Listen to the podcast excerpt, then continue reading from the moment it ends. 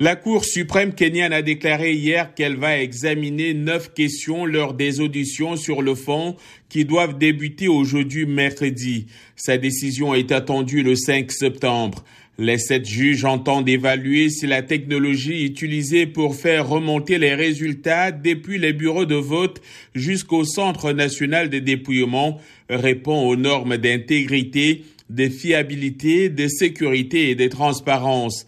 À l'issue de la présidentielle du 9 août, le vice-président William Ruto a été déclaré vainqueur par la Commission électorale nationale avec une avance de 233 000 voix, récoltant 50,49% des suffrages contre 48,85% pour Raila Odinga, 77 ans, l'opposant historique soutenu par le président sortant. Des failles dans le système électronique ont déjà conduit à l'annulation par la Cour suprême de la dernière présidentielle d'août 2017, ce qui a été une première en Afrique avec un recours introduit par le même Raila Odinga.